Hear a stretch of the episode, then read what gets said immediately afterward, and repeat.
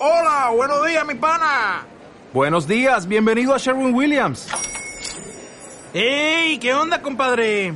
¿Qué onda? Ya tengo lista la pintura que ordenaste en el ProPlus app. Con más de 6.000 representantes en nuestras tiendas listos para atenderte en tu idioma y beneficios para contratistas que encontrarás en aliadopro.com. En Sherwin Williams somos el aliado del PRO.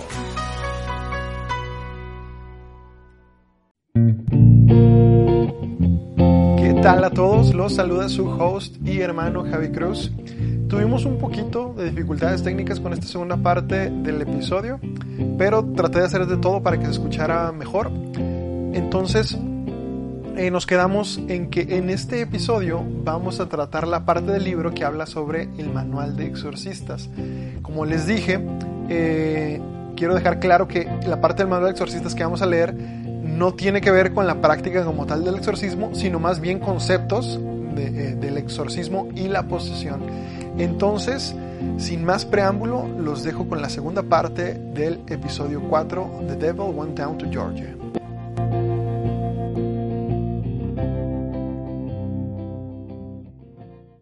¿Qué tal amigos? Bienvenidos a la segunda parte del episodio The Devil Went Down to Georgia, donde estamos hablando del libro Suma Demoníaca.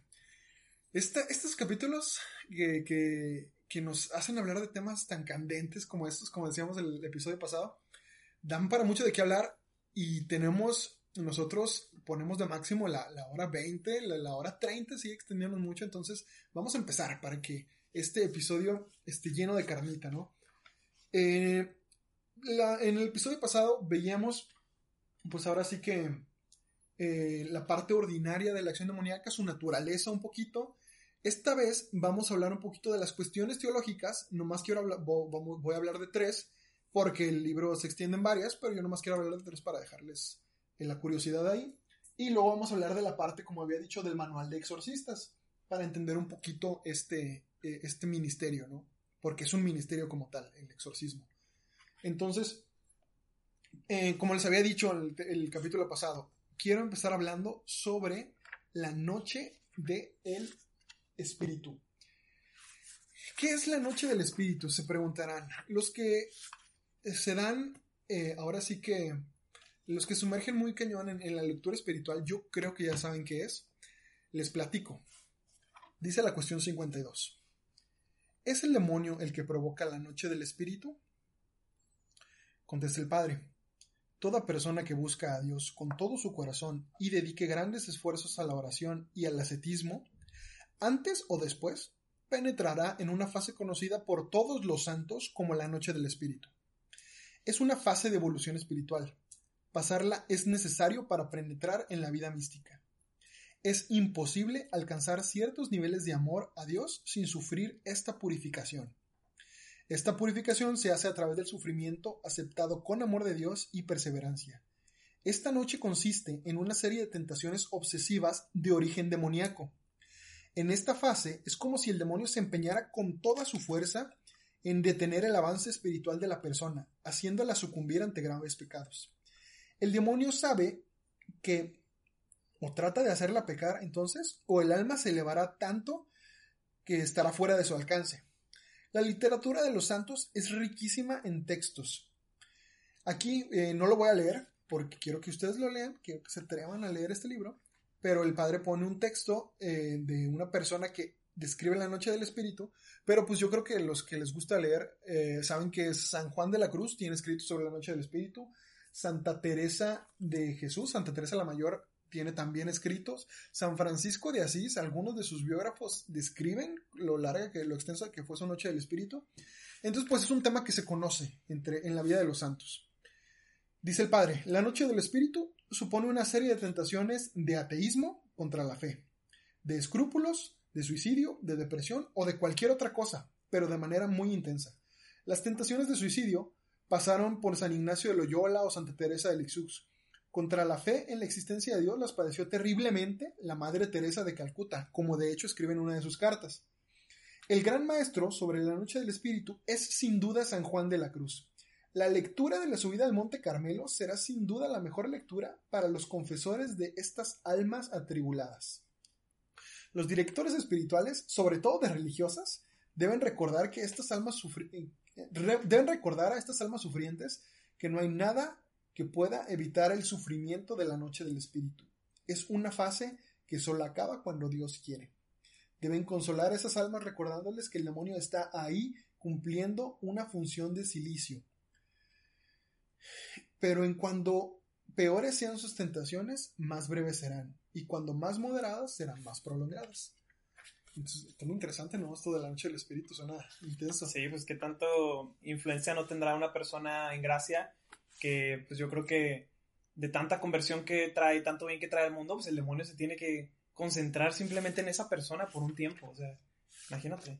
Es increíble. Y, y como nos muestra la tradición, como nos muestran los escritos de la mayoría de los grandes saltos de la iglesia, es algo que va a pasar sí o sí si quieres ser santo. Entonces, pues yo le digo a la raza que si están buscando la santidad, no le tengan miedo a la noche del espíritu. Dios se las va a mandar cuando están listos. Ahora sí que, como dice la palabra, Dios nunca nos va a mandar algo que esté por encima de nuestra capacidad, de nuestra fuerza. Nunca nos va a tentar más allá de nuestra capacidad.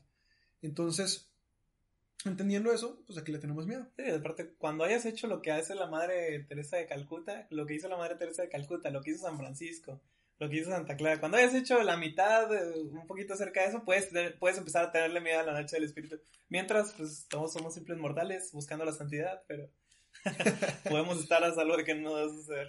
Oye, ya sé. Sería, sería ahora sí que un poco infantil tener miedo de que el demonio se me vaya a aparecer en la noche y le vaya a prender fuego a mi cama o me agarre de las greñas y me tire por el suelo como le hizo al santo cura de Ars. Si yo no estoy viviendo una santidad como la vivió el santo cura de Ars, dando su vida completamente por la salvación.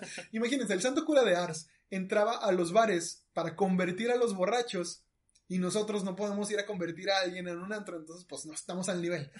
Cuando empecemos a hacer esos esfuerzos de verdad, por amor más que por otra cosa, yo creo que entonces a lo mejor nos podremos Y por empezar. muchos años Y también. por muchos años, o sea, ahora sí que, que, que se vean nuestros frutos, porque como dice la palabra, por sus frutos los conocerán. Hasta entonces yo creo que podríamos empezar a tener, a tener en cuenta esos, esa, esa acción extraordinaria del demonio. Pero bueno, antes de pasar a la parte del manual de exorcistas, quiero dejarles claro, hay una parte del libro que habla sobre cuestiones teológicas, hablando del demonio. Eh, por ejemplo, ahorita voy a leer tres. Cuestión 58. ¿Jesús sufrió la tentación? Dice el padre Fortea. Jesús era impecable, eso ya lo sabemos. Como auténtico hombre que era, nada le impedía pecar. Era libre de pecar. Solo necesitaba un acto de su voluntad.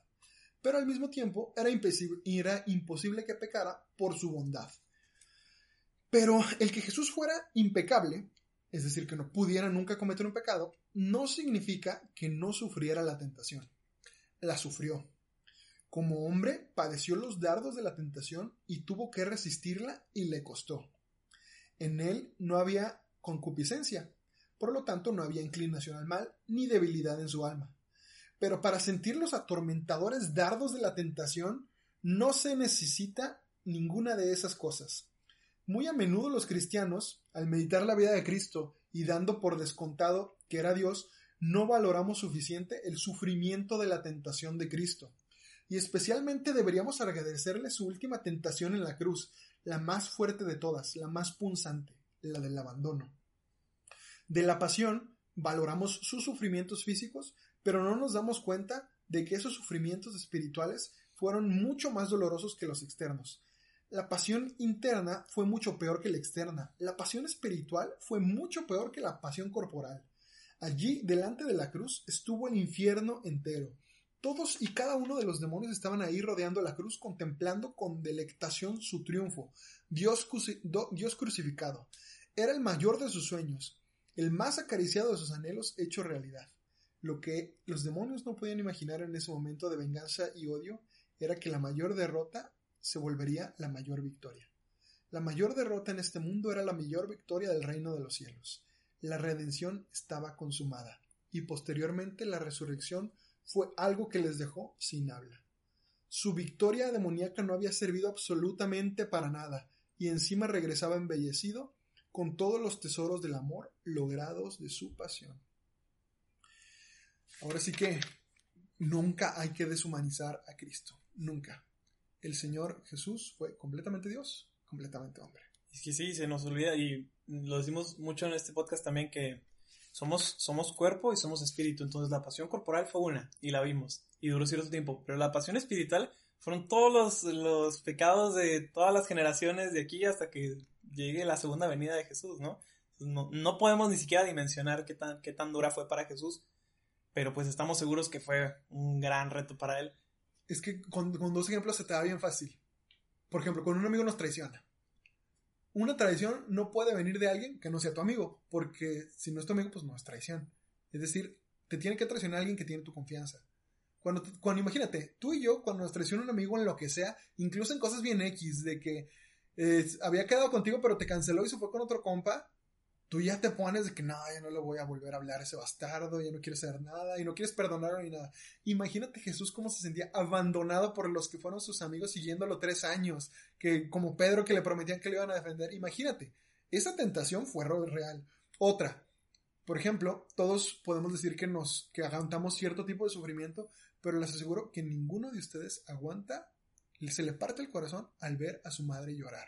A todos se nos parte el corazón con eso. Imagínate Jesús, todas las tentaciones con las que estaba cargando, todo el dolor que estaba cargando, y todavía encima de eso, ver que su mamá lo estaba viendo y que su mamá estaba sufriendo todo lo que él sufría, eso solo era un sufrimiento más para él.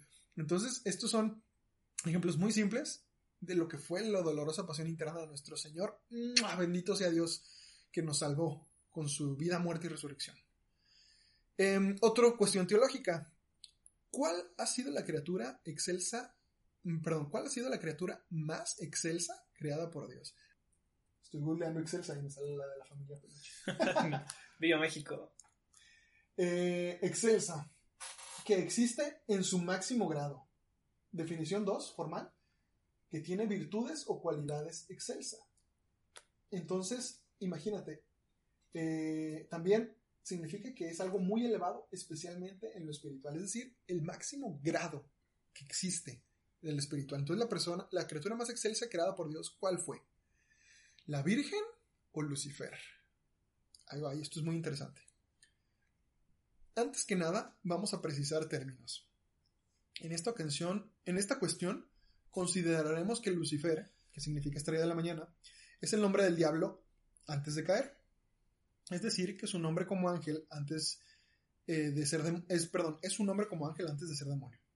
Hago esta aclaración de términos porque aunque Lucifer es considerado por casi todos los teólogos como un sinónimo de Satán, según algunos es un demonio distinto de Satán. También damos por supuesto que en esta cuestión Lucifer era, de la más alta naturaleza angélica creada por Dios. Hechas estas aclaraciones, volvamos a la cuestión hay que decir que la naturaleza más excelsa creada por Dios fue Lucifer. La Virgen se santificó día a día con esfuerzo. Ella con su sacrificio y sus obras y la gracia de Dios logró ser la criatura más excelsa.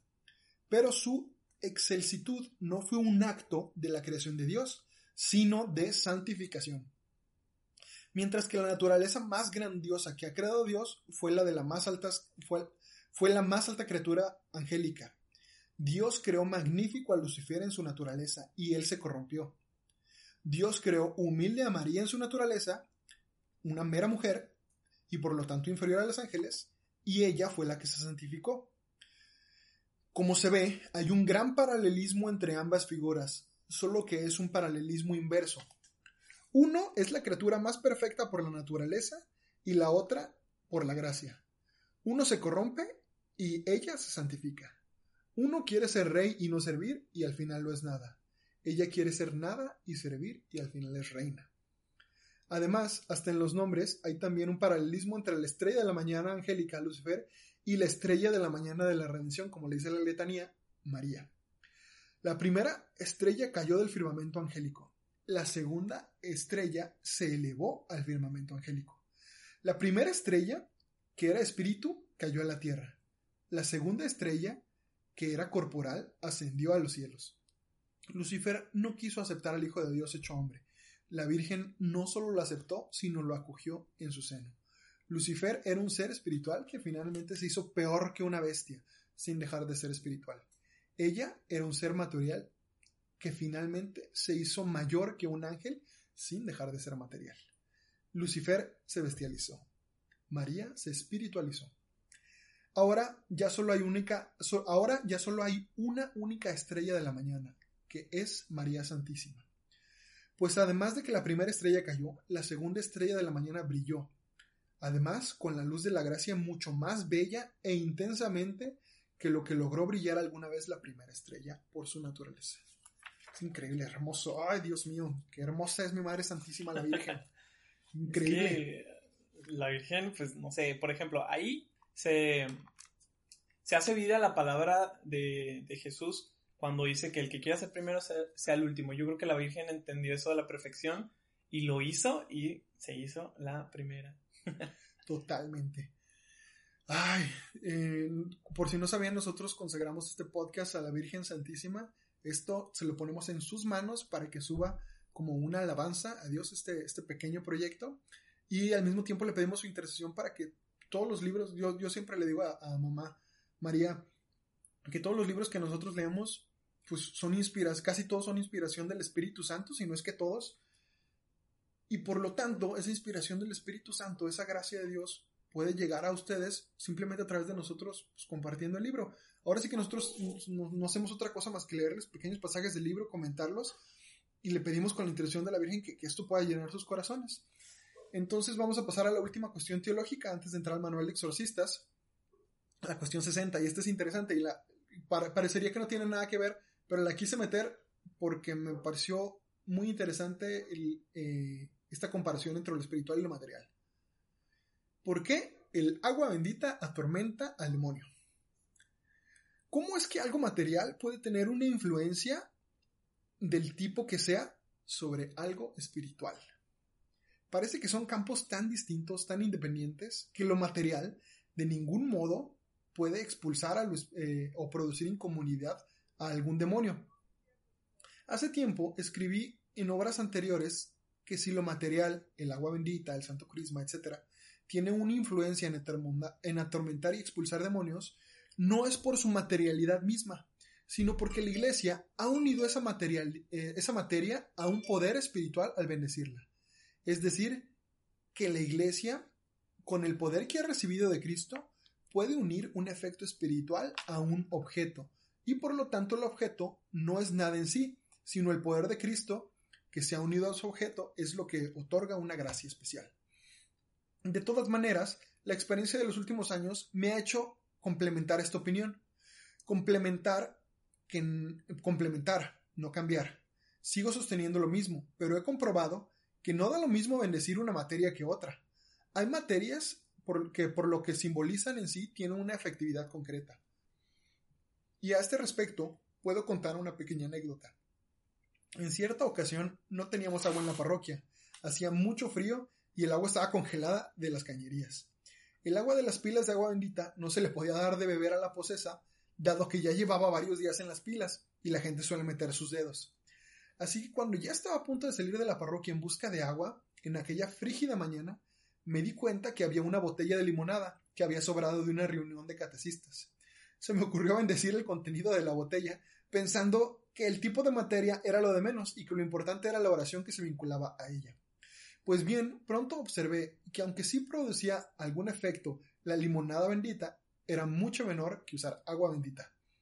Al cabo de unos minutos ordené en el nombre de Jesús al demonio que me dijera por qué pasaba esto. Él se resistió, pero al final dijo que el agua simbolizaba la pureza y la limpieza. Y si bien dijo que aquel otro líquido bendito también le producía algún efecto, era mucho menor.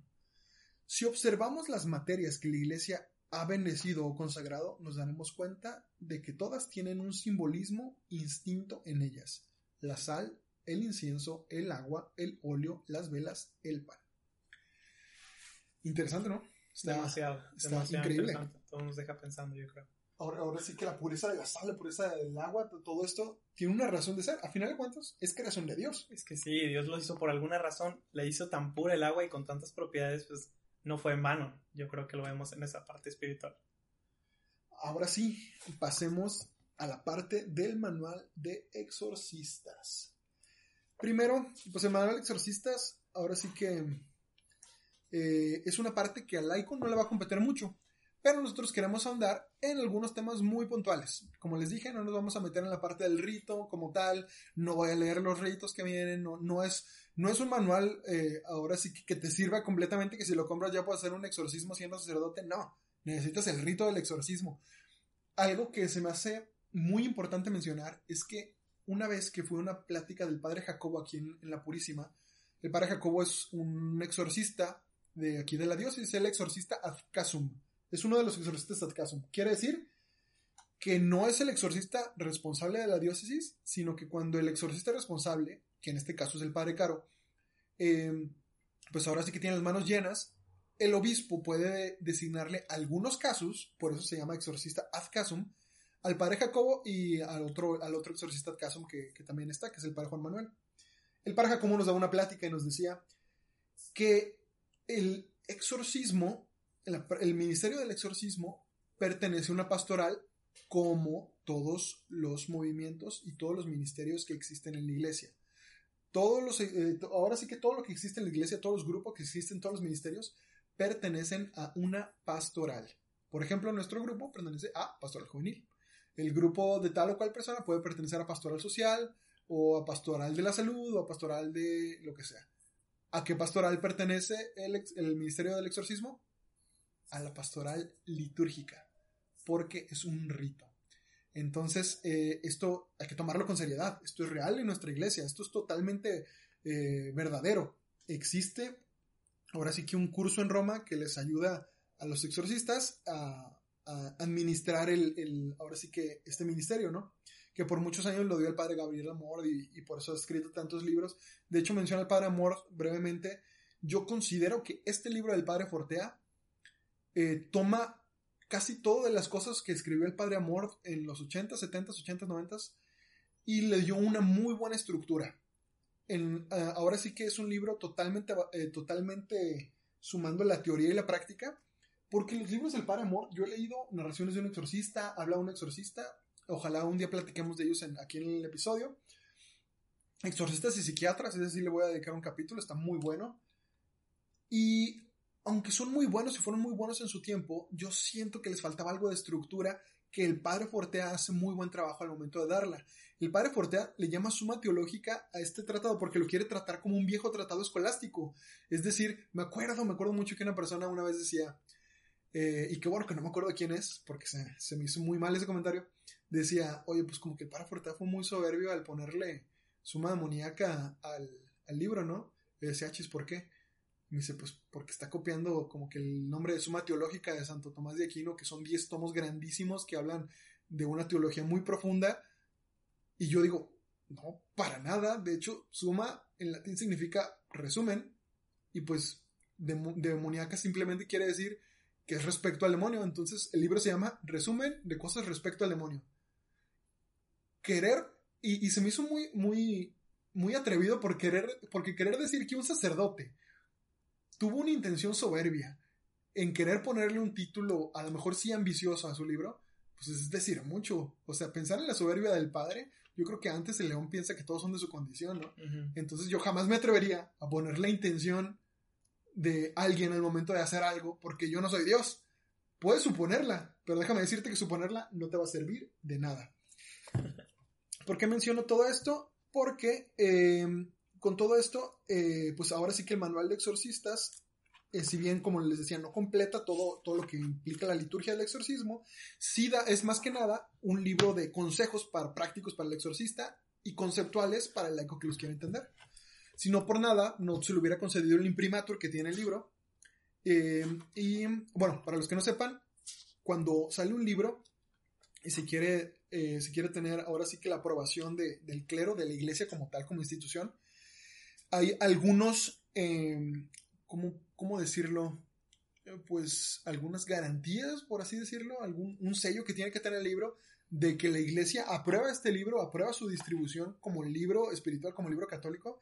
Y esas aprobaciones está el Nihil Obstat, que es la primera, que es que un censor eh, autorizado lee el libro y si lo considera, da el Nihil Obstat, y luego de que ya tiene el Nihil Obstat, según yo, corrígeme a alguien si me equivoco, se le otorga el imprimatur por alguna eh, por algún arzobispado.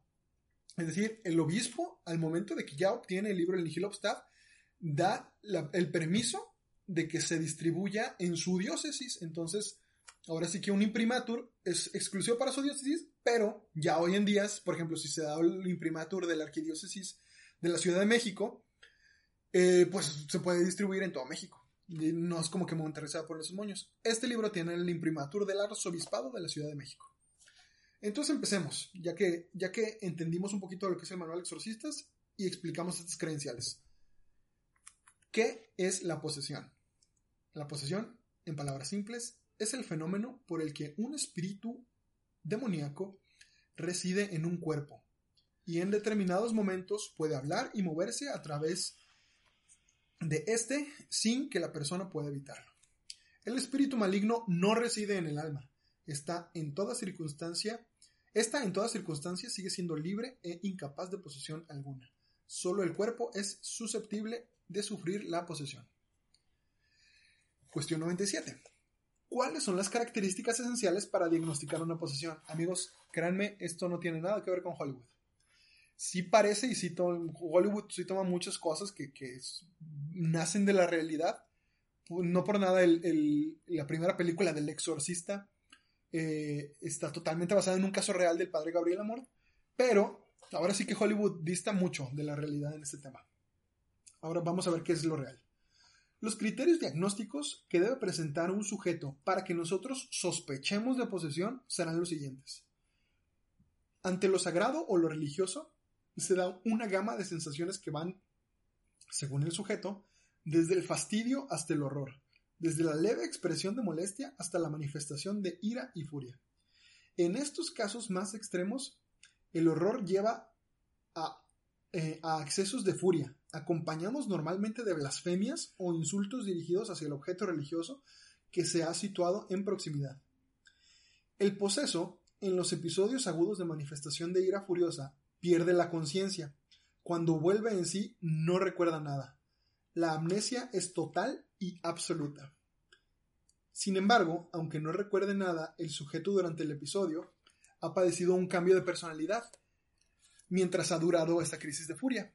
Durante esta crisis eh, emerge una posible segunda personalidad. Esta segunda personalidad siempre tiene un carácter maligno.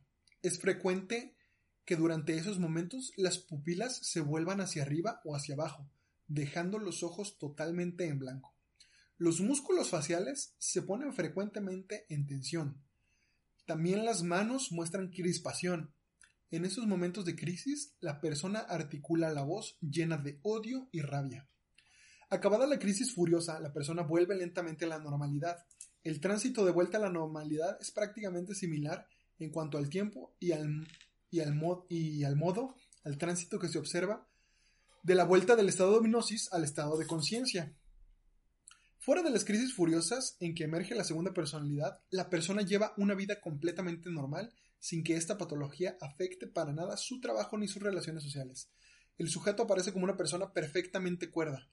En todo momento distingue perfectamente entre la realidad y el mundo intrapsíquico y no observa una conducta delirante.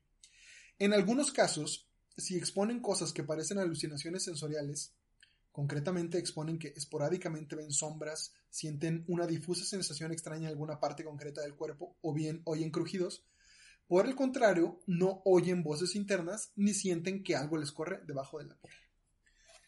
Esto es muy interesante y de hecho la cuestión siguiente es una cuestión que no voy a leer, pero se los voy a dejar para que, para que la estudien, es consideraciones psiquiátricas. Le estoy hablando de que cada cuestión de la que habla el padre Fortal le dedica una página, a lo mucho dos. La, la parte de la cuestión de las consideraciones psiquiátricas tiene una, dos, tres, cuatro, cinco, seis, siete, ocho, nueve páginas. Les voy a leer nomás una partecita por si nos está escuchando algún, algún psicólogo. Dice, por ejemplo, un fragmento. Podríamos decir que la posesión tiene algún ligero aspecto en común con la esquizofrenia paranoide, totalmente. Dado que la característica esencial de una esquizofrenia tipo paranoide es la presencia de notables ilusiones o alucinaciones en el contexto de una relativa preservación de la función cognitiva y afectiva. También, dice, que lo verdaderamente relevante, el factor predominante, será el hecho de que en los, estos momentos de furia en los que hablábamos ahorita, cuando emerge una segunda personalidad, el paciente da todos los signos de tener un desorden disociativo de la personalidad. Esto es conocido en el mundo moderno y en el mundo cinematográfico como personalidades múltiples. Lo que tenía Billy Milligan, que inspiró a la película esta, ¿cómo se llamaba? El Fragmentado. Fragmentado. Buenísima película. Todavía tenemos pendiente buscar ese libro de Billy Milligan. No vamos en un capítulo de Billy Milligan. Ya para eso ya, ya, Ya lo la- tengo, ya lo tengo. ¿Ya lo tienes? Sí, lo tengo. en Increíble. Excelente. Y es que es, es muy interesante desde el punto de vista psicológico este desorden. Em, pero se asocia mucho. Entonces, imagínense, a lo que voy es que el padre Fortea, yo no sé si consultó, me imagino que sea un psicólogo o un psiquiatra. Esta parte está muy bien redactada para que nosotros entendamos y el exorcista pueda entender cuándo descartar un fenómeno psicológico y cuándo dar una fenomenología demoníaca. Eh, otra cuestión que quiero tratar. ¿Qué dirías, hermano, si te digo que, eh, que más bien si te pregunto, ¿tú crees que el demonio pueda poseer el alma del poseso? Pues no. Porque No sé, no, no creo que tenga semejante poder. ¿Cómo va a ser, cómo va a ser posible poseer un alma? No lo veo ni siquiera. O sea, porque. Viable. Ajá, no lo veo viable de ninguna manera. Exacto, lo decíamos en el episodio pasado con los pactos, eh, que lo mencionamos en la parte de los pactos. El alma es, es totalmente libre. Ni siquiera Dios se atreve a dominar al alma, le da su libertad.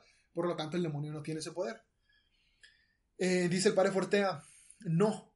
Como se ve que es un fenómeno que afecta al cuerpo la posesión, el alma no está para nada ligada con ella. De hecho, el alma puede estar en gracia de Dios. El raciocinio y la voluntad siguen pensando y decidiendo con libertad. Si un poseso llegara a morir y está en gracia de Dios, el alma iría al cielo. Por todo lo dicho, también le es lícito comulgar. Y en unos casos esto será posible, en otros no le será posible ni siquiera entrar al templo, por lo que decía el padre de la repulsión a las cosas sagradas. Claro. Pero el poseso no es responsable y moralmente hablando, eh, perdón, moralmente hablando de lo que ha- haga o diga durante los trances de posesión. Por el contrario, el poseso es perfectamente libre y por lo tanto responsable de lo que haga fuera de esos trances. Ahora, ahora sí que vamos a pasar a las siguientes cuestiones. Quiero leerles, uh, estas están, están buenísimas vamos a hablar un poquito de la fenomenología eh, demoníaca. Pero antes de eso, quiero dejar en claro cómo es posible que una persona quede en posesión. Como les decíamos al principio, en la primera parte de, este episodio, la posesión es lo más raro que puede pasar. Le hablamos de esto porque este es un libro de manual de, exorcistas. Pero es lo más raro. Es, es, es muy probable que ustedes en su vida de laicos jamás tengan contacto con una persona que está posesa.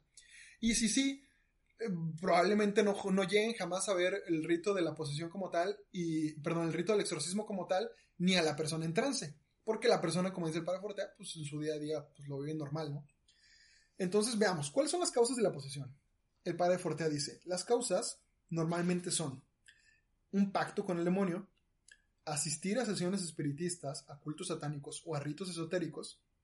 Sesiones espiritistas, digo, cultos satánicos se entiende perfectamente. Ritos esotéricos se entiende a lo que platicábamos en el episodio pasado, hechizos, maleficios, todas esas cosas pueden dejar la puerta abierta. No quiere decir que a fuerzas, si tú te metes en eso, pues vayas a quedar poseso. Pero sí puede pasar. Eh, pero sesiones espiritistas, sí lo quiero dejar en claro para las personas que no tengan bien en claro eh, eh, este concepto. ¿Tú sabes qué es una sesión espiritista?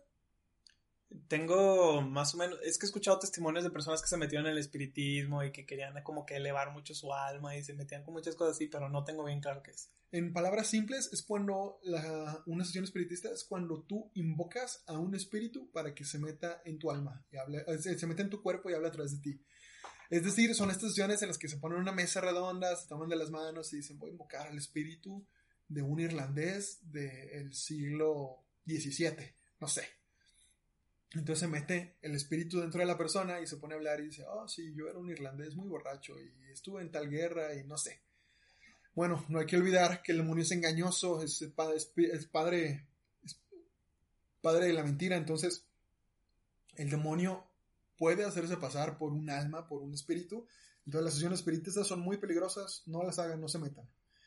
Eh, también en ritos esotéricos, el jugar la Ouija, totalmente no recomendable.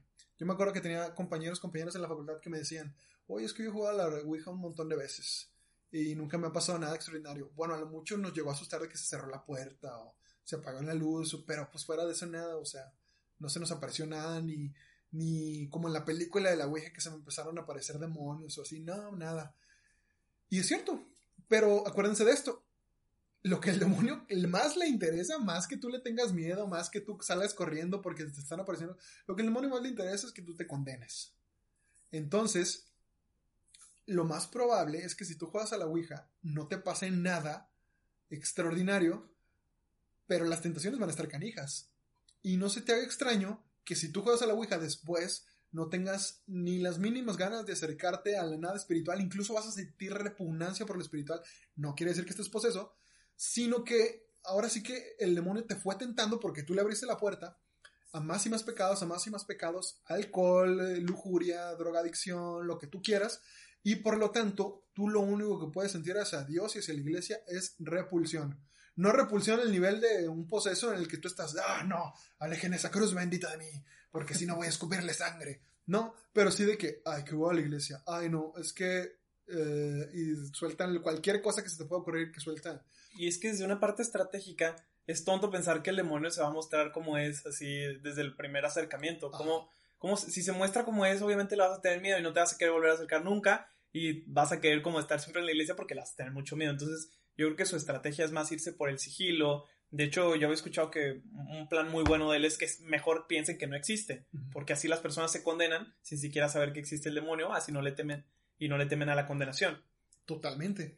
Entonces, en el repito, las causas para la posesión son el pacto con el demonio, las sesiones espiritistas, ocultos satánicos o ritos esotéricos que abarcan esas cosas, eh, también la 3, muy interesante, que un hijo haya sido ofrecido a su madre por Satanás, así como a nosotros, nuestros papás, pues nos conceden la gracia del bautismo a través de la iglesia, pues pasa lo mismo en sectas satánicas, es horrible. Alguna vez llegué a escuchar, y los de Santa Cruz me, lo pueden confirmar, bueno, a lo mejor estas generaciones no, pero generaciones de la mía para arriba sí, eh, llegaron a escuchar de una chica que fue un caso del padre Caro de posesión, y cuando llegaron a lo más hondo, pues resultó que la niña había sido ofrecida a Satanás por sus padres, aquí en Monterrey. A lo mejor ha sido el único caso en muchos años, pero pues fue un caso real. Y número cuatro, la otra causa de posesión, el maleficio o los hechizos. entonces, eh, hay que entender algo, nunca se contagia la posesión. Vivir con un poseso no supone ningún peligro de que se te pegue algo de este tipo. Como se ve, eh, el poseso abrió la puerta al demonio y él es el único afectado. O bien, a través del, del, del maleficio, la persona fue víctima y por lo tanto también él es el único afectado. La gente piensa que los pecados provocan la posesión, pero no. Hay que abrir expresamente una puerta al demonio para que éste entre. Una cosa es el pecado y otra la posesión, como lo mencionábamos ahorita. Lo uno no lleva necesariamente al otro. De la misma manera que uno puede abrir la puerta al demonio, aunque no sea demasiado malo, así también uno puede ser muy malo y no quedar poseso necesariamente. Eh, sigo con la siguiente cuestión. ¿Por qué el demonio posee? ¿Por qué se toma el tiempo de, oh, sí, no tengo nada que hacer, pues, soy un ser que tuvo un inicio, que nunca va a tener un final, entonces, pues para pasar mi tiempo voy a poseer a la gente? No, vamos a entender un poquito más de la psicología demoníaca. Sí, si el demonio sabe que poseer a alguien supone el riesgo de que al final esa posesión produzca más bienes que males, ya que el alma de la persona se tendrá que acercar a Dios, entonces, ¿por qué posee? Además, la posesión no supone un desenmascaramiento del demonio. ¿No le resultaría, como lo que decías tú ahorita, no le resultaría más provechoso mantenerse completamente oculto? Exactamente lo que decías tú ahorita. ¿No sería una mejor estrategia simplemente mantener mantenerse oculto es decir, la posesión, cuando la mayoría de las veces que, he escuchado casos de posesión y que he leído casos de posesión, son familias que no tenían nada que ver con la iglesia. Obviamente está el caso de, la película esta de Emily Rose y casos extraordinarios, pero la mayoría de las veces son personas que no están ni poquito acercadas a la iglesia y por eso están más expuestas y de hecho les cuesta mucho salir de la posesión porque les cuesta mucho empezar a llevar una vida de gracia. Eh, Pero lo interesante es, de esto es que cuando ven que el niño de 12 años está hablando un arameo perfecto o un italiano perfecto y el niño es de Brasil, pues ahí dicen, ok, este, pues no creo en Dios y no creo en el diablo, pero esto no tiene sentido. Entonces, pues ahí, ahí ya no queda más que creer, ¿no? Entonces, indudablemente al demonio le resultaría más conveniente no poseer, dice el padre Fortea. Pero posee por una única y simple razón, hacer sufrir. Él busca hacer sufrir y la posesión lo hace, en la posesión lo hace de un modo directo. La posesión a largo plazo supone un perjuicio para los planes del maligno, pues se descubre a sí mismo, pero a corto plazo obtiene el sufrimiento terrible de una persona y de su familia muchas veces. Y el demonio no se resiste a obtener algo seguro aquí y ahora. Lo que se ha dicho antes acerca de por qué el demonio no se resistió a tentar al Hijo de Dios es igualmente válido para esta materia.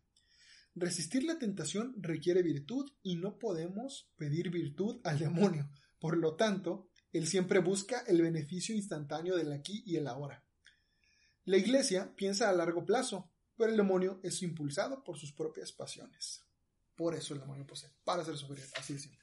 Claro, y que el cuerpo siendo templo del espíritu y si lo puedes hacer sufrir por medio del cuerpo, pues yo creo que tiene mucho Sí. sentido que lo quiera hacer. Totalmente, siempre va- el, el demonio siempre va a querer corromper todo lo que es sagrado. Y como tú dices, somos templo del Espíritu Santo, somos tierra santa para el Señor, para el Espíritu Santo, el demonio va a tratar de corromperlo.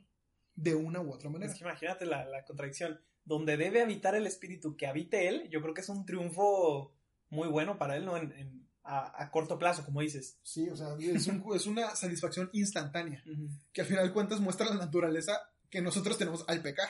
Sí, claro. Entonces, eh, siguiente cuestión. ¿Por qué Dios permite que exista la posesión? Mm, De manera simple y breve. Dios lo permite porque se muestra la verdad de la religión católica, es decir, no estamos jugando, esto es verdad, esto es serio. Número dos, eh, puede ser un castigo por el hecho, es decir, por lo que decíamos ahorita del maleficio del hechizo, pues, cada acción tiene su reacción, es un castigo. Eh, número tres, es provecho espiritual para las personas, es decir, los acerca a Dios. Y número cuatro, produce saludables enseñanzas para los hombres. Totalmente. No voy a, no voy a sumergirme más en eso, es, es así de simple. Ahora, pasemos a la siguiente parte. Quiero leer la cuestión 118 que dice qué es el exorcismo. Ya hablamos de la posesión y de la naturaleza de la posesión de manera breve. De hecho, hay muchas cosas que no mencioné. Por ejemplo, y se los dejo para que a ustedes les salga la duda, ¿puede un poseso matar? ¿Puede un poseso suicidarse? Em, ¿Pueden las almas de una persona condenada, es decir, no un demonio, sino la alma de un condenado, puede poseer a un cuerpo? Todas esas cuestiones, vayan a buscarlas el libro. Me paso directamente a la parte del exorcismo. ¿Qué es el exorcismo? El exorcismo es el rito por el que se les ordena al demonio salir del cuerpo de un poseso. La esencia del exorcismo es la conjuración, es decir, la orden dada al demonio en el nombre de Jesús para que abandone ese cuerpo. Sí, así es, amigos, como lo oyen. Los exorcistas hacen un conjuro. Suena muy mágico, muy de película, pero es que un conjuro no es, no es otra cosa más que una oración imperativa, es decir, de orden de que el demonio abandone el cuerpo. Eso es un conjuro. No significa invocar al demonio o lo que tú hayas visto en una película. No significa, yo creo que la palabra conjurar puede traer muchas confusiones, pero en materia litúrgica, en materia de exorcismo, el conjuro es la orden dada al demonio en nombre de Jesús, es lo más importante, en nombre de Jesús, para que abandone el cuerpo. Dice el padre, el rito eclesiástico del exorcismo contiene muchos ritos menores, por ejemplo, las letanías de los santos, la liturgia de la palabra, el rezo de la oración dominical, etc. Pero su verdadera esencia es la conjuración.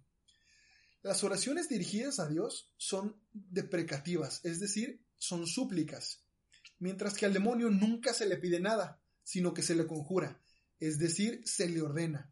Y se le ordena que por el poder sacerdotal o por el poder inherente en el mismo nombre de nuestro Redentor salga del cuerpo. Si en un exorcismo no hubiera conjuración, no habría un verdadero exorcismo. Este es el núcleo del exorcismo. El rasgo definitorio y específico del exorcismo es la conjuración. De hecho, la palabra griega exorcisien significa justamente eso, conjurar. Mm, ahora sí que no hay manera más simple de decirlo.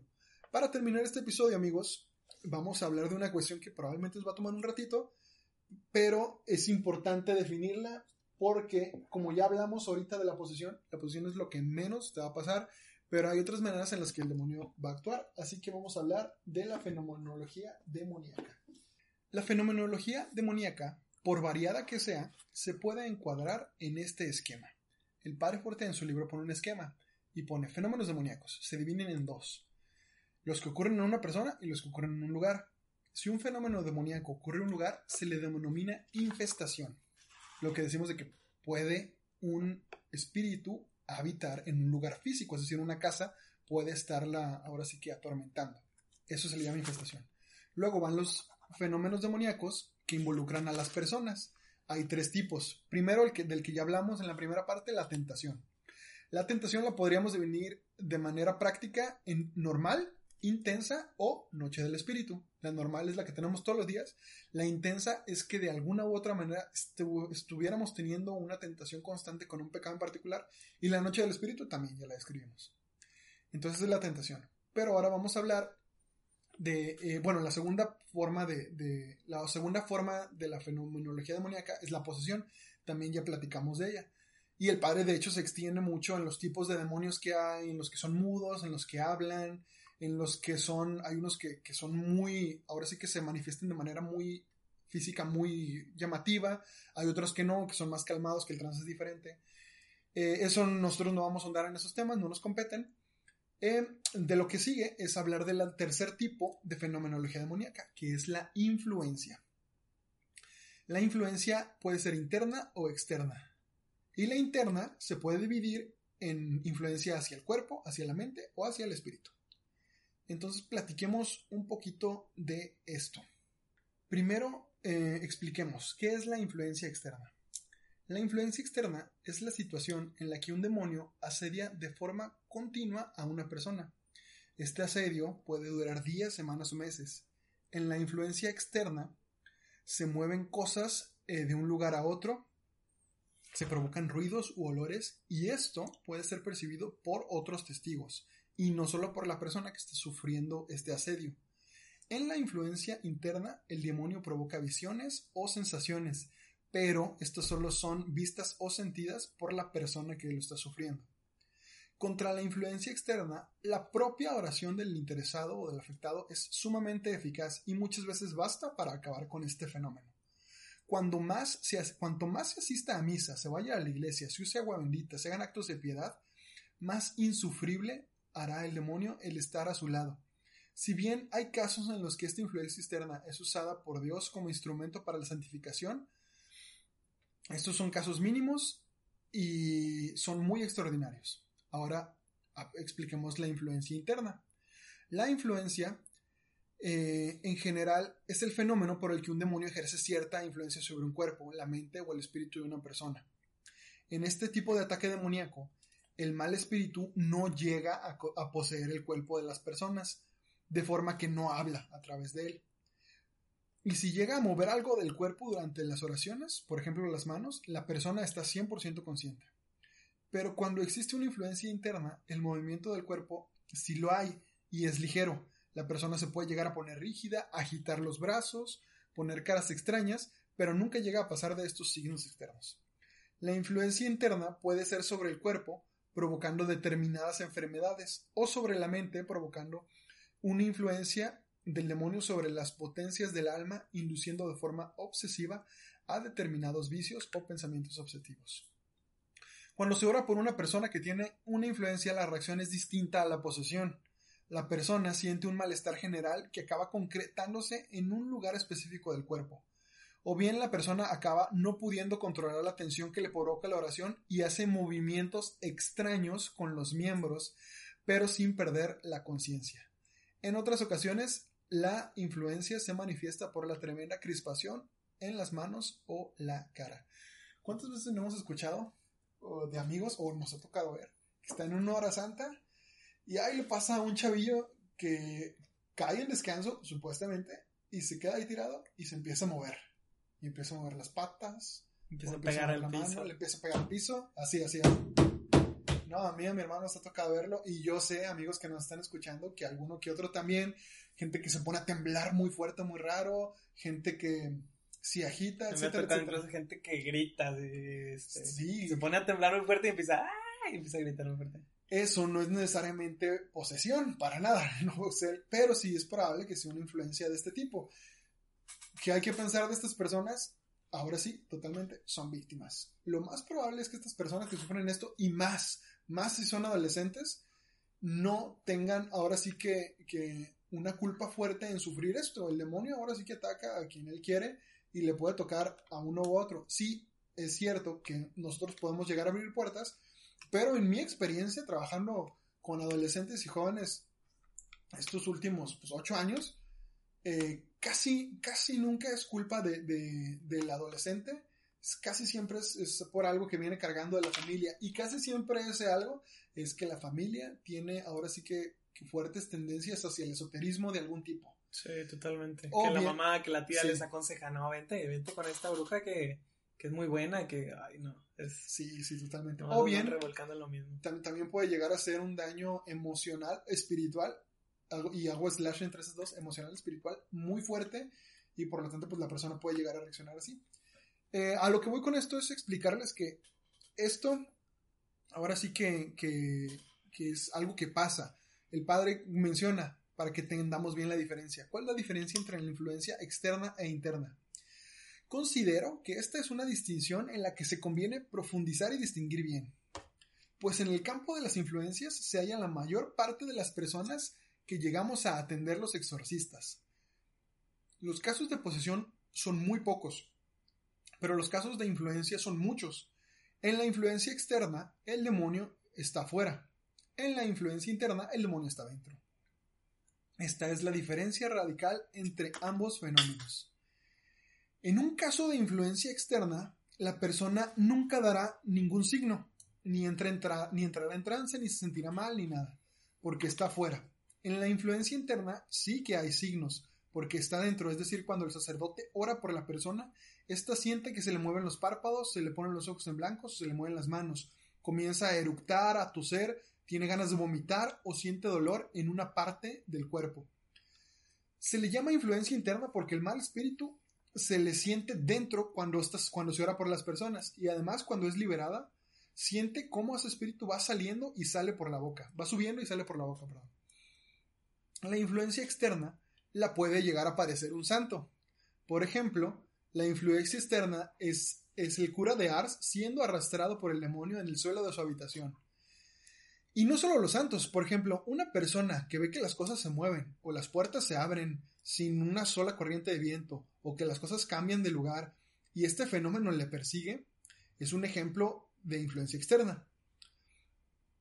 También otro ejemplo también de influencia externa es la noche, o la noche oscura del espíritu, que platicamos hace rato y que sufren las personas que se dedican a la oración o, bien una crisis de escrúpulos que puede durar meses o terribles tentaciones de desesperación al- a pesar de tener una vida espiritual muy intensa.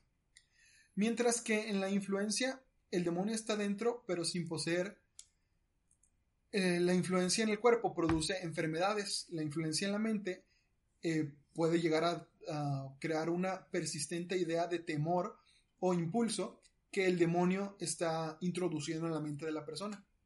Si el demonio estuviera fuera, sería simplemente una tentación, pero el hecho de que esté dentro eh, hace que la influencia sea mucho más extensa y persistente que cuando se está afuera. Es muy, muy diferente. Sí he conocido a personas que llegan a tener influencia externa y de verdad se llegan a desesperar, llegan a creer que tienen ahora sí que un, que un problema eh, psicológico que sí pueden llegar a tenerlo y no se debe descartar, porque es- eso a final de cuentas lo hace un profesional de la salud. Pero sí es importante que se tome en cuenta esto, sobre todo cuando la idea, cuando esta tentación es muy marcada en algo en específico y es muy intensa, o sea, que pasa, del- decíamos ahorita con la tentación, los tres niveles, la normal, la intensa y la noche del espíritu. Si pasa del intenso, o sea, si supera de verdad el punto en el que la persona ya esté llorando de la desesperación, no pueda pasar ni una de las 24 horas de su día tranquilo por esto, pues ya podemos hablar de esto. Ahora, pues ahora sí que para todo mal hay un remedio.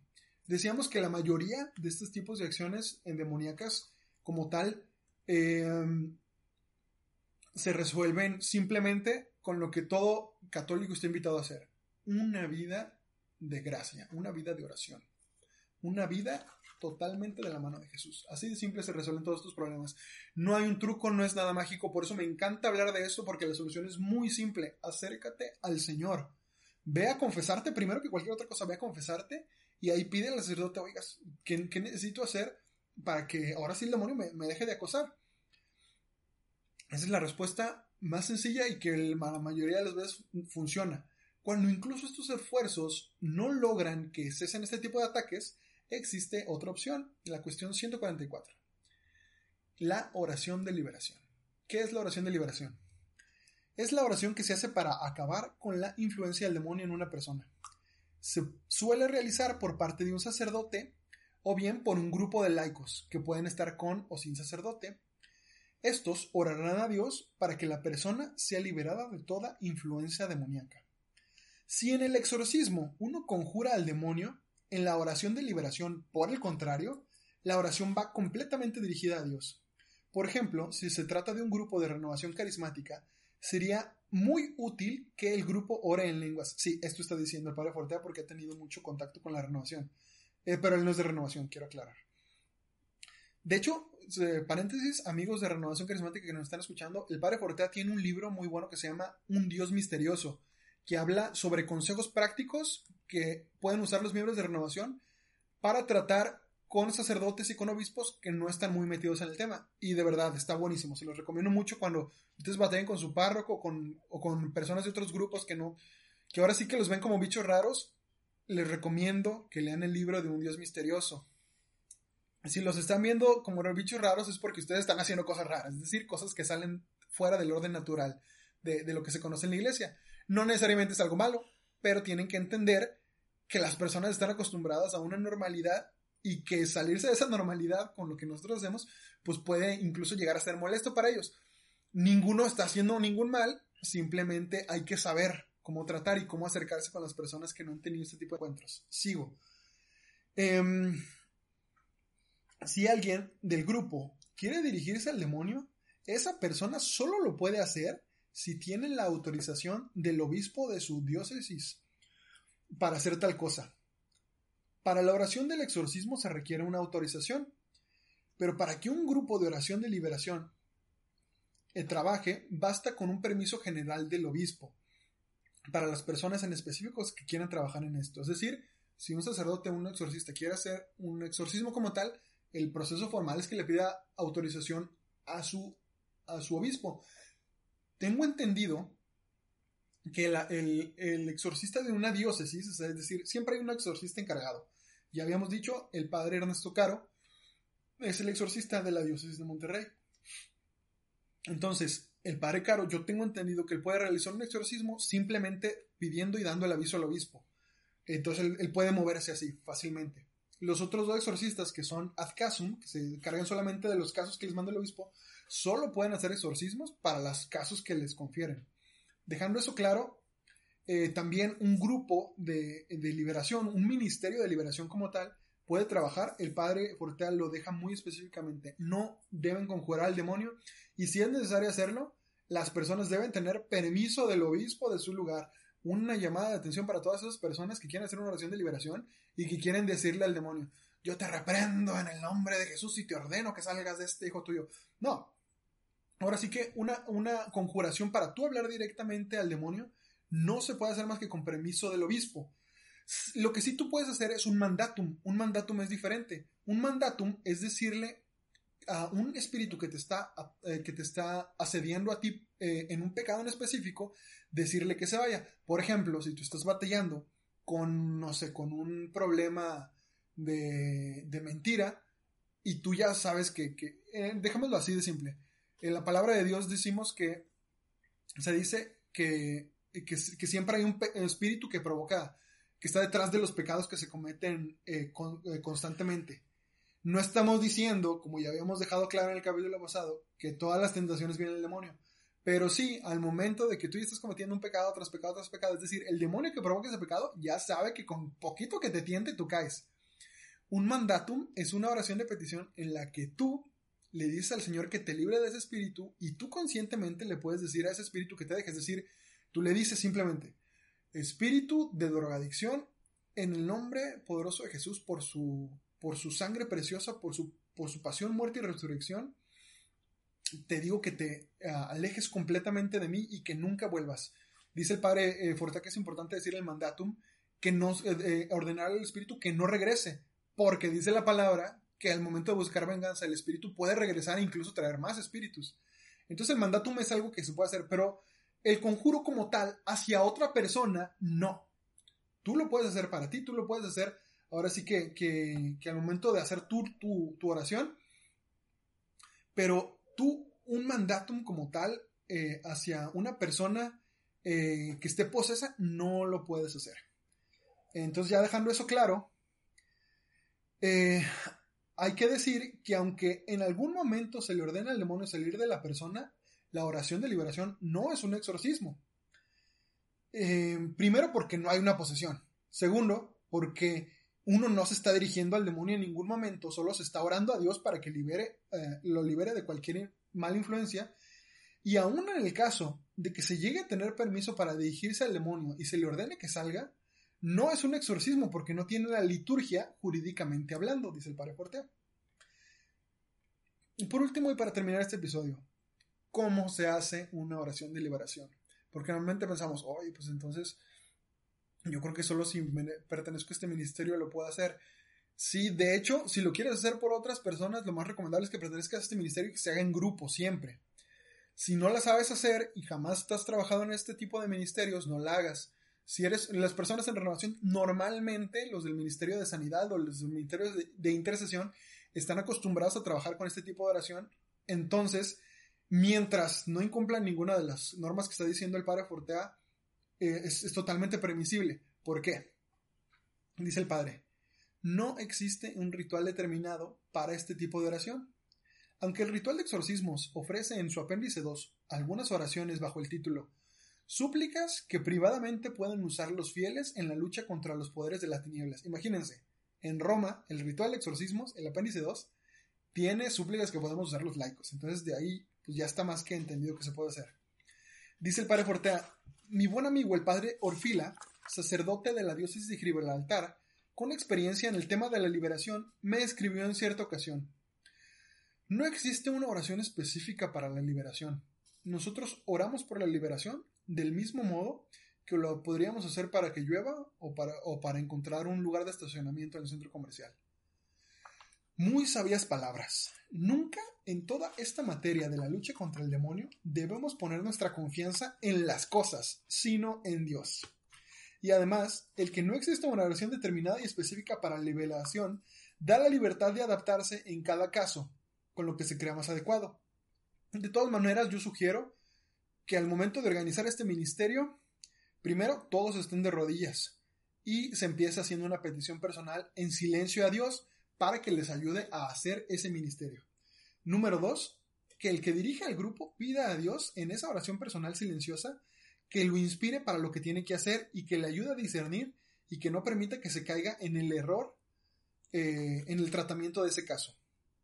Número 3. Si se cree conveniente, el que dirige el ministerio debe hacer una voz, una oración en voz alta improvisada. Número 4. Se deben invocar a todos los santos con las letanías. Número 5. Se debe rezar un salmo o leer un pasaje de la Sagrada Escritura. Siempre es bueno pedir a Dios con sus mismas palabras o escuchar lo que Él nos tiene que decir. Número 6. Es una oración deprecativa a Dios, pidiendo que libre de toda influencia maligna a esta persona. Quiero hacer, dejar claro, como dijo el padre Fortea, esta parte es una oración totalmente libre, lo que así se te ocurra. Así como le puedes pedir al Señor que te ayude a ganarte la lotería porque se lo has pedido, así se lo pides para, lo que, para, para este ministerio en particular. Número 7. Insistir en estas oraciones deprecativas en las órdenes, alternándolas con cantos, con rosarios, con oración en lenguas, según el criterio que sea conveniente dependiendo del momento de la oración. Amigos, con esto terminamos este episodio, esta segunda parte del episodio del libro Suma Demoníaca. Ahora sí que la oración de liberación pues no es nada del otro mundo, ni siquiera, es más, se los prometo amigos, ni siquiera ustedes tienen que confirmar que alguien tiene influencia demoníaca o no, porque la oración de liberación no es un tipo de oración. La oración de liberación, si la clasificáramos en un tipo de oración, entraría en la oración de petición. El subtipo, liberación, como tal. ¿Por qué? Porque es una oración de súplica, le estamos pidiendo al Señor que, que nos libere de cualquier tipo de acechanza del demonio. Si tú no estás seguro qué está pasando en tu casa, o si tú tienes algún tipo de problema con el que te identificaste mientras leíamos esto, yo te recomiendo, tú solito, haz una oración de liberación. Y más ahorita que estamos en cuarentena y que no podemos acudir a un sacerdote con tanta facilidad, tú solito es una oración de liberación. No le tengas miedo al demonio, el Señor te protege. Incluso si tú dices, oye, es que yo no estoy en gracia, no me puedo confesar, tengo miedo de que empiece a hacer una oración porque siento que el demonio se va a aparecer. No, ignora ese miedo. Te prometo que eso, eso exactamente es una tentación que te está poniendo Satanás para que no te acerques a la misericordia de Dios. Esa, esa idea que te nace de que, ay, es que si me acerco a Dios, se me va a aparecer el demonio. Es una tentación, es una tentación súper común que todos llegamos a tener. No te digo que venga del demonio, ¿no? Pero es una tentación que todos tenemos de que, y si me acerco a Dios me van a empezar a pasar cosas gachas con el demonio, ya no quiero que sí, lo platicamos en otro episodio. Lo platicabas en otro episodio, es algo, es algo que le pasa a muchas personas. Entonces, eh, pues, hermano, no sé si tengas algo más que decir. Pues nada, la importancia, ahorita podemos ver la importancia de, de la vida en comunidad como un problema que podemos ver como grave o una persona la puede estar pasando muy mal por a causa de, de ese tipo de, de opresiones que, que, tienen los demonios sobre, que ya vimos que puede ser interna o externa, este, pues se puede, se puede ir con la comunidad, una oración por parte de tu comunidad, por parte de tu grupo de liberación, te puede ayudar muchísimo la importancia de permanecer en un grupo, de estar constantemente en una vida de sacramentos, oración y liturgia. Y, y, pues nada, les dejo, les dejo ahí esa semilla, no se separen de sus grupos y si ahorita saliste de un grupo porque ya tienes más de 18, saliste de tu grupo de adolescentes, vete al de jóvenes. Si ya saliste del de jóvenes, vete al de, al de profesionistas. Si ya saliste del profesionistas, vete al de, al de matrimonios, en el que encajes, pero siempre estando en un grupo, en una vida en comunidad, muy importante para nuestro catolicismo. Totalmente, y sabiendo que estamos en una arquidiócesis y que tenemos, o sea, que tenemos tanta oferta pastoral, pues ahora sí que hay un grupo para cada tipo de persona. Claro, y para cada gusto, marianos, del apostolado de la cruz, de San Francisco, de todo hay grupos realmente, misiones. De todo, todo, todo. Literal, me acuerdo que, que una vez invité a una amiga que viera un querigma y terminaron, le gustó mucho y así, dijo que se quería ah, meter a un grupo, pero me dijo, no me gusta tu grupo, o sea, no que no me gustan las cosas de renovación, pero es que yo quiero hacer cosas. O sea, yo quiero que si voy a dedicarle un sábado a Dios, quiero yo hacer cosas de visitar asilos. Así le dije, ah, entonces tú quieres un grupo de apostolado. Le dije, pues de hecho lo ideal es que todos los grupos, no importa el tipo, hagan apostolados. Es lo más ideal, es lo mejor. Todos estamos llamados a hacer las obras de misericordia. Pero sí hay grupos específicamente dedicados exclusivamente al apostolado. Entonces, pues eh, ya le recomendé unos. Eh, entonces, pues es, el ejemplo perfecto para decir que todos tenemos todo tipo de gustos. No se vale criticar los gustos de los demás y creer que tu gusto es moralmente superior. Eso sería sumamente infantil. Lo que sí es que todos estamos llamados, todos los grupos estamos llamados a la oración personal diaria. Número dos, a la oración en comunidad, que no debemos pensar que una suple a la otra para nada. Si tú crees que oras todos los días y por lo tanto ya no necesitas oración en comunidad, hermano, no sabes de lo que te estás perdiendo. Estás, estás, haz de cuenta que, haz de cuenta que tienes, tienes, no sé, eh, Dios te está dando muchas armas para que mates a un gran dragón, que es tu pecado, y tú estás agarrando nomás una, a lo mejor una daga. Mientras que la oración, estás afilando un cuchillo. estás afilando un cuchillo. mientras que la oración en comunidad podría ser esa espada de, doble mano, ese mandoble que te está ayudando. O ese escudo que te protege de la acechanza del dragón, ¿no? Entonces, esos son primeros dos, esos dos pilares, la oración personal diaria, la oración en comunidad. Y número tres, el apostolado, las obras de misericordia. Que no se quede lo que hacemos nosotros en el nomás, pues lo teórico, lo práctico, el hablar, el platicar. Ahora sí que se dé a conocer en tu vida. Y ni siquiera tiene que ser público, hermano. Tú puedes hacer tu apostolado, tus horas de misericordia, tú solito, pero yo sí te recomiendo encuentra un grupo que te ayude. Un grupo que ahora sí que hay montones de apostolados. Ahora hago el shootout, como hacía en el episodio pasado, hago el shootout a este, ay, es un proyecto que se llama A Tu Encuentro, que están haciendo en Instagram varios amigos. Amigos, de verdad, si alguno de ustedes, ojalá que sí, me, me honrarían mucho que alguno de ustedes estuviera escuchando el podcast.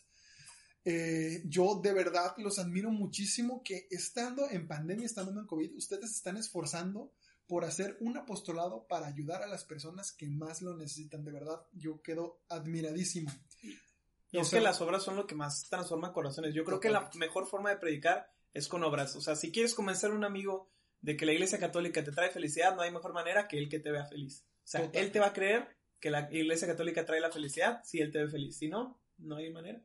Y amigos, también una llamada. Cuando los invitan a hacer un apostolado y ustedes tienen el tiempo, digan que sí, sí, esta es una pedrada para varios amigos, porque pues los invitamos a hacer despensas y contestan, no sé, del grupo son 40, 50 y contestan 10. No, menos, no, contestan 4 ah, sí, nosotros les ayudamos a hacer despensas. Oigan, son yo, yo sé, yo sé que en esta del COVID se las paso. En esta del COVID no quieren salir a arriesgarse porque están cuidando su cuarentena. Ahora sí que es un riesgo muy grande. Yo de verdad, ahora sí que, que admiro mucho a los que se atreven a salir con esta pandemia, a ayudar a los demás. De verdad los admiro mucho. Eh, pero cuando se acaba la pandemia, cuando estamos fuera del tiempo de pandemia, ahí sí no se vale que si ustedes tienen un tiempo libre y los están invitando a un apostolado y tú sientes que el Espíritu Santo te está diciendo en tu interior, ándale, ve, ve a ayudar a los que te necesitan, no se vale decir que no. De verdad, yo los invito completamente a, negarse a sí mismos y a decir, ¿sabes qué?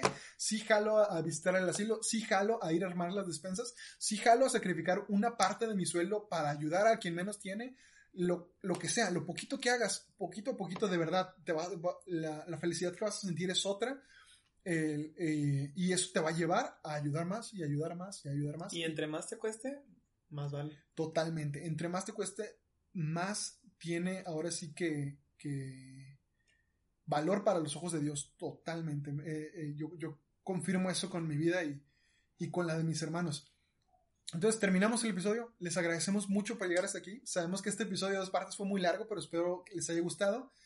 En el siguiente episodio se nos viene un libro muy bueno, así que quédense pegados. Em, estoy tratando de que los temas sean muy variados. Si se fijan en el primer episodio, hablamos de un sacerdote que, que tenía un carisma de corazón intenso y obraba milagros. Luego el segundo, la historia de un cardenal, cómo era su infancia en África y cómo llegó a ser cardenal. Este tercero, un libro dedicado a cuestiones relativas al demonio. Y el cuarto, vamos a hablar, va a ser muy interesante porque si bien es un libro que habla de testimonio, que habla de una historia, de, un matrimonio, algunos ya se irán imaginando cuáles, eh, también habla de muchas cuestiones muy interesantes en el tema de apologética. Los que ya me entendieron cuál libro es, pues ya saben que no se pueden perder el próximo episodio. Los que no, los dejo con ese cliffhanger. Muchas gracias por escucharnos amigos, los queremos mucho, Dios los bendiga. Nos vemos. Bye. Ah, se me olvidaba, síganos en nuestras redes sociales, Espadas de Papel en Instagram. Javier Cruz-7, Javier con X, en Instagram y en Twitter. Arroba Carlos CRZL eh, y arroba Belén un abrazo a todos los que nos han seguido, a todos los que comparten, eh, nos, comparten en sus historias de Instagram. De verdad se los agradecemos muchísimo. Qué bueno que, les está gustando esto.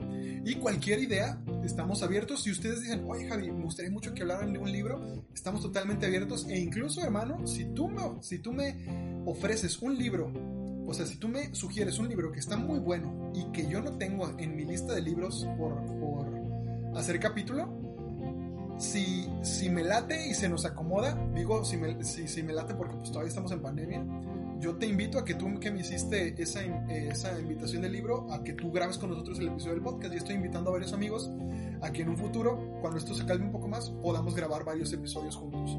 Entonces, eh, sin más por el momento nos despedimos. Muchas gracias.